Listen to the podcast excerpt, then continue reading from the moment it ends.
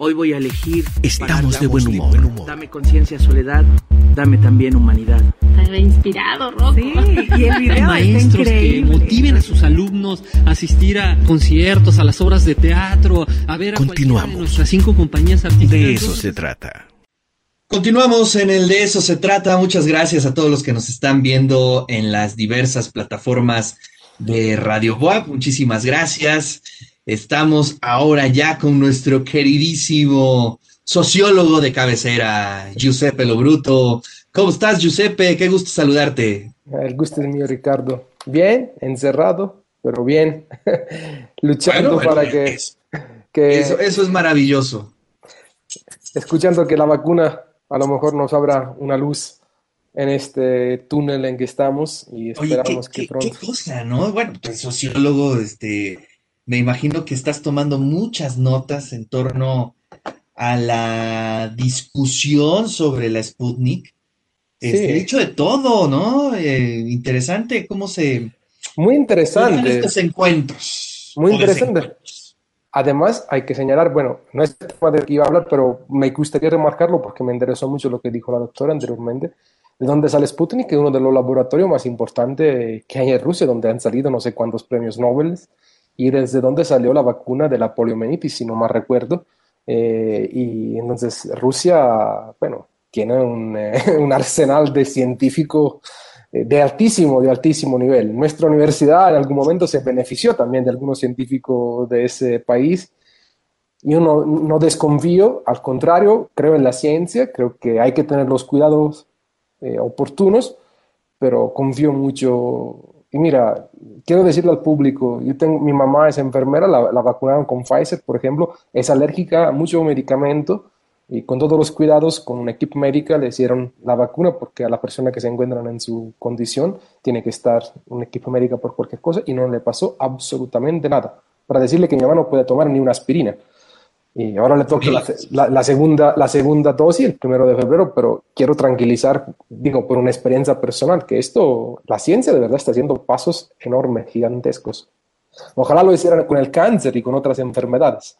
El, el SIDA, ese es un, te- un tema, pero eh, llama la atención los comportamientos sociales que tenemos no solo en México, sino a lo largo y ancho del mundo. Es un poco del tema que hoy quisiera hablar, eh, porque to- to- toda la semana estuve revisando distintos análisis en los periódicos mexicanos y hay temas de actualidad que llaman la atención, pero lo que más me, me suscitó interés por lo que yo hago es por qué se creó tanto odio por parte de cierto sector de la población mexicana sobre eh, la noticia de que nuestro presidente tiene el COVID. Entonces, yo me, pongo a pensar, ¿eh, ¿somos un país realmente dividido? ¿Somos un país realmente polarizado? ¿Es peculiaridad solo de México esto o esa condición es posible observarla en otros países?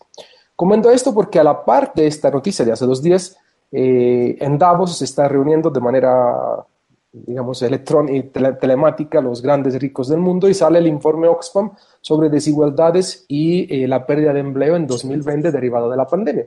Entonces, vemos cómo las condiciones socioeconómicas que han empeorado a lo largo y ancho del mundo están teniendo efectos puntuales y característicos en cada país. Es desesperación, la búsqueda de un chivo expiatorio por, la por lo que está sucediendo, eh, fake news y, falta, y la infodemia, digamos, fal- eh, información falsa en torno a la vacuna, en torno a la pandemia, en torno a si estamos a, eh, si los chinos, los gringos o quien sea sacó el virus, lo cual preocupa mucho por lo que la ciudadanía global, eh, digamos, eh, esa condición que está viviendo de desconfianza hacia instituciones características, que lo tomábamos en, en cuenta la sesión pasada, que han dominado la escena política, económica y social de los últimos 80 años. Hay una desconfianza tremenda hacia las instituciones, independientemente de quién gobierna, sea derecha, sea izquierda, sea centro o, quién, o extremas eh, derechas, como sea. Y eso, eh, volviendo al tema de México, me llama la atención como gente de clase media alta, gente preparada, médicos, desean la muerte de un presidente.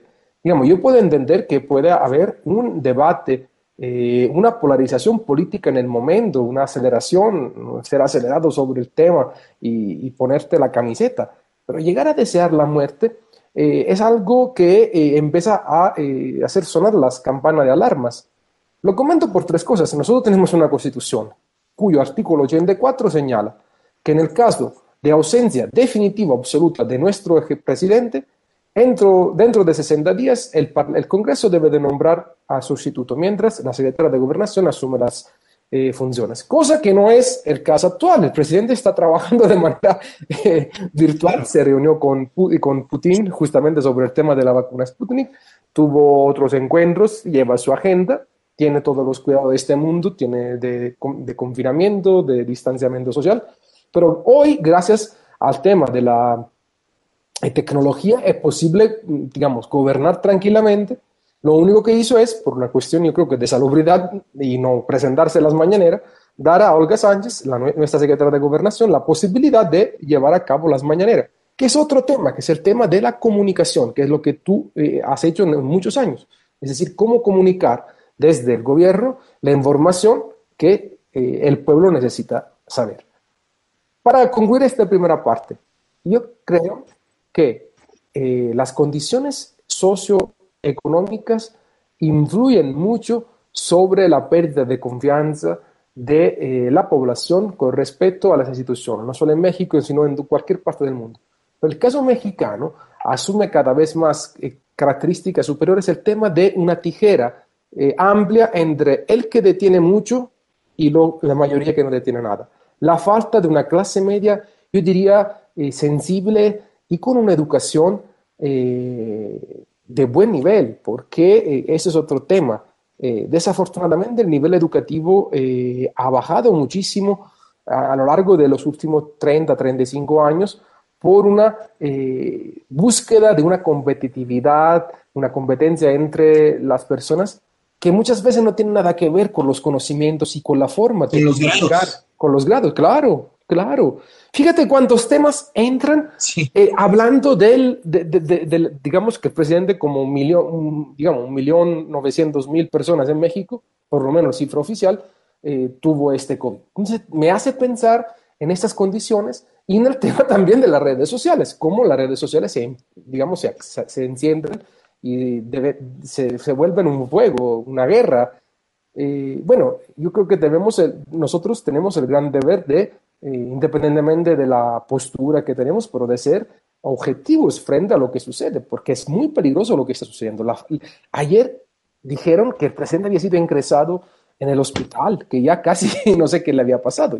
Imagínate, en, periódicos importantes. Sí, sí, sí. Bueno, oye, eh, fíjate que ese es un gran tema, eh, Giuseppe, y qué bueno que lo estamos abordando desde esta perspectiva. Porque miren, yo este, desde mi punto de vista creo que independiente de, de la postura política, del pensamiento, de las filias, de las fobias, eh, digamos, que le pase algo al presidente no es conveniente para nadie. Y eso es exacto, no, no, no podemos estar, híjole, haciendo ese tipo de comentarios o eh, creando todas estas campañas de odio. Híjole, y creo que yo estoy de acuerdo contigo, es un tema de educación, pero no es un tema de grados, ¿eh? No, porque hemos visto. No, aquí, aquí desde el, doctor, dices tú, ¿qué, has estudiado? ¿Con, ¿Con, quién te has formado? Digamos, eh, mira, yo he estudiado en distintos países y lo que te puedo decir, incluido México, mm, academia, hice mi doctorado acá, y, la parte humanista que siempre he recibido ha sido fundamental en la formación, independientemente de la eh, postura, vuelvo a decir, ideológica que uno tiene. Es decir, la educación debe de tener un grado de humanismo tremendo, entender y comprender al otro. Seas doctor, tienes que eh, cumplir con el juramento de Hipócrates, seas abogado, eh, tienes que respetar el derecho, no eh, saltártelo para ganar dinero, seas ingeniero, cualquier profesión, comunicólogo, cualquier, cualquier profesor eh, podamos desempeñar. Y creo que el tema es la descomposición social que ha habido en nuestra sociedad. Eh, y no es, y claro, la gente escucha neoliberalismo ya hasta lo vacía de significado porque creen que el, neoliberalismo es un concepto que sirve, para, que sirve para polarizar. No, eh, si entendiera la concepción misma de la implementación de un, de un, modelo político, económico, social que tiene influencia en lo académico, en la construcción de un modelo educativo, te das cuenta eh, de cómo la gente ha sido, eh, eh se, le, se, la, se, le, ha, eh, digamos, quitado la, la, capacidad de poder pensar y lo que más se le ha impuesto a lo, a lo largo de los últimos 10, 12 años es un fuerte sentimiento de odio hacia el otro. Y esto no es característica de México, desafortunadamente. En este momento en Italia hay las, eh, dimitió el eh, gobierno Conte. Italia es una república parlamentaria, no es eh, una república presidencial, eh, presidencialista como la de México. Eh, va seguramente a ser nombrado otra vez Conte porque es el parlamento que decide eh, si tienen la mayoría. Pero los mismos discursos de odio se dan en el parlamento. Y, lo digo porque estaba hoy escuchando las declaraciones del Liteye sobre Sputnik. O, digo, de verdad, es una, una, política que está ahí. Dices, ¿cómo puede hablar sobre una vacuna con esos términos? O sobre los indígenas, bueno, todas las cosas que ha dicho.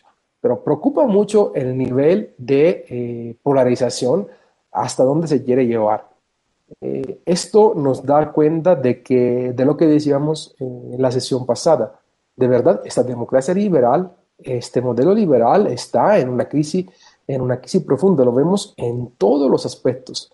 Y claro, eh, eh, este, este, este digamos, en el espacio en que estamos y que tú todos los días llevas a cabo, que es el espacio de la comunicación, se vuelve fundamental para visibilizar estos aspectos para visibilizar lo que está sucediendo en los en distintos sectores eh, de, nuestra sociedad, la poblana, la mexicana, la latinoamericana o la mundial, porque al fin y al cabo las, las, eh, son los mismos denominadores, lo que están presentes en cada sociedad.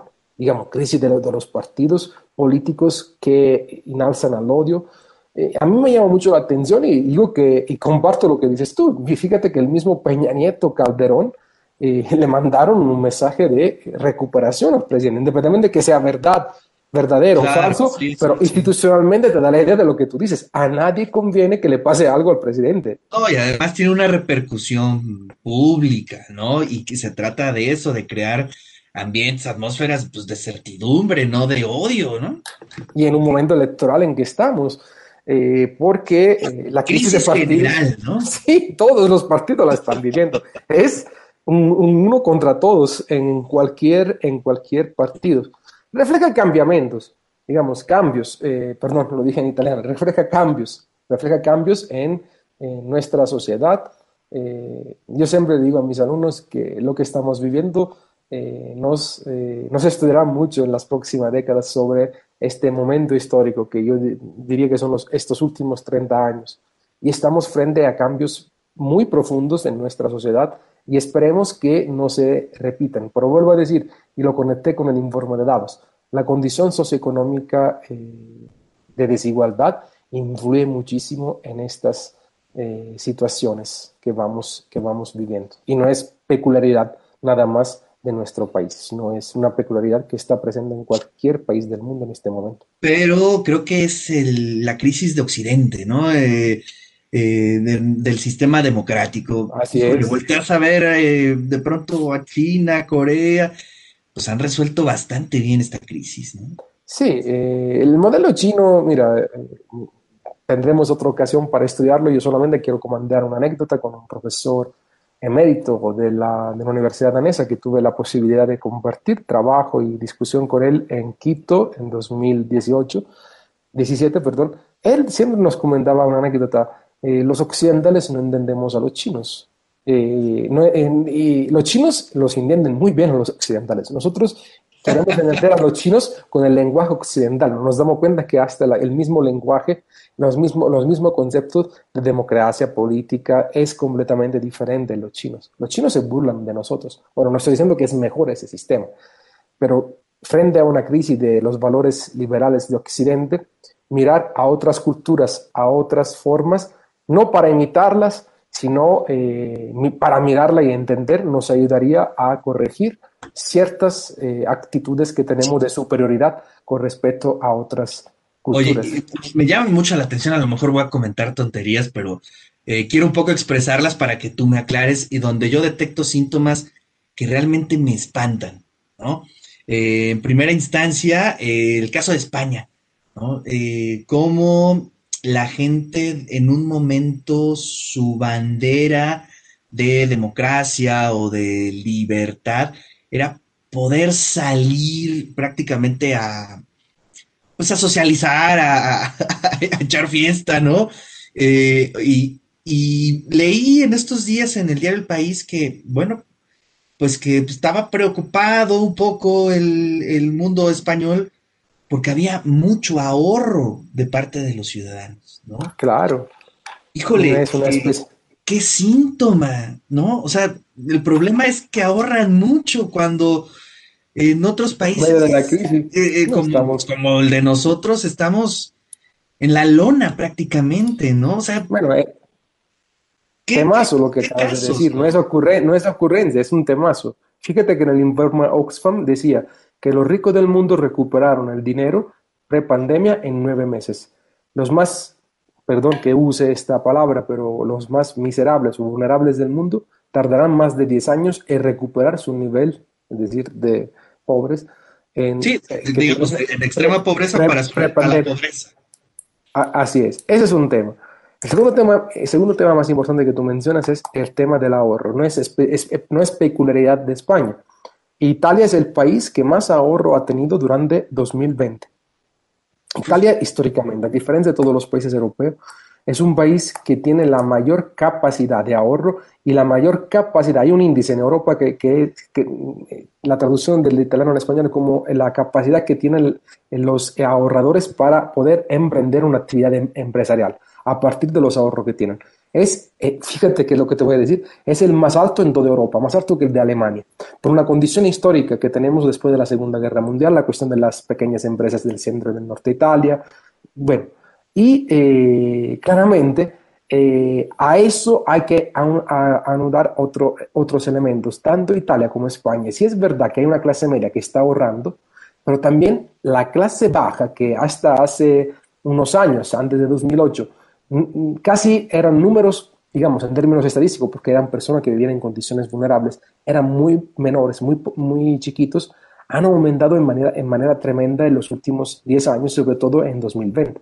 Digamos que se habla de la gran capacidad de ahorro, pero no se habla de las condiciones de personas que, que tienen que eh, alejarse de sus departamentos que tienen en la ciudad, que tienen que abandonar eh, las casas porque no pueden pagar la hipoteca. Además, en España este es el caso de las personas que vienen sacados, no, no me acuerdo el término cómo se llama, eh, para cuando lo sacan de su, de su, casa para no pagar la hipoteca. Hay una ley que permite eso en España, que ha sido una de, los, de las grandes eh, tragedias españolas, sobre todo a partir del 2008. Y otra cosa que tú también decías que, que es muy, muy, muy importante.